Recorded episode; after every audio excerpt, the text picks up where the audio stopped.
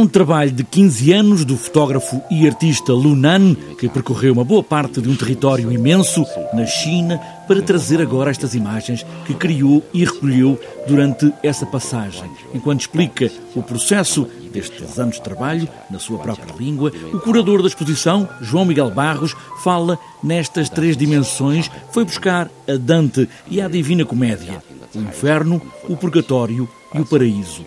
Na primeira parte, o inferno. As pessoas esquecidas, em casa ou nos hospitais psiquiátricos da China, são densas as imagens, gritam e invadem. Ele foi buscar as pessoas que habitavam estes espaços, mas foi buscar também as pessoas que tinham doenças mentais e que eram uh, não acolhidas ou que eram.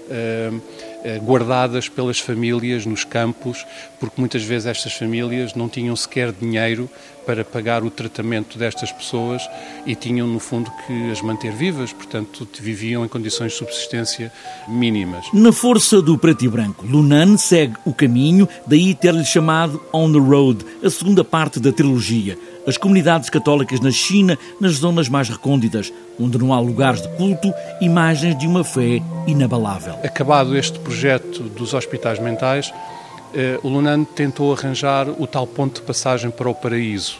Uh, e o ponto de passagem para o paraíso foi ir buscar com uma intensidade que eu considero absolutamente única o modo de viver a fé de muitas pessoas, e nomeadamente de muitas gentes na, na, na, zona mais, nas zonas mais rurais e do interior da China. Depois do inferno e do purgatório, o paraíso, o Tibete. As quatro estações na vida do Tibete. Porque realmente o Tibete, na perspectiva do Lunan, é um espaço ou é um lugar onde ele conseguiu encontrar muito daquela paz nas relações entre gerações e na relação entre as pessoas e a terra. Lunan começou este trabalho da trilogia em 1989 e acabou em 2004. Em exposição, 144 fotografias selecionadas de um conjunto maior, de 225. Essas não estão expostas, mas passam em slides numa sala de projeção.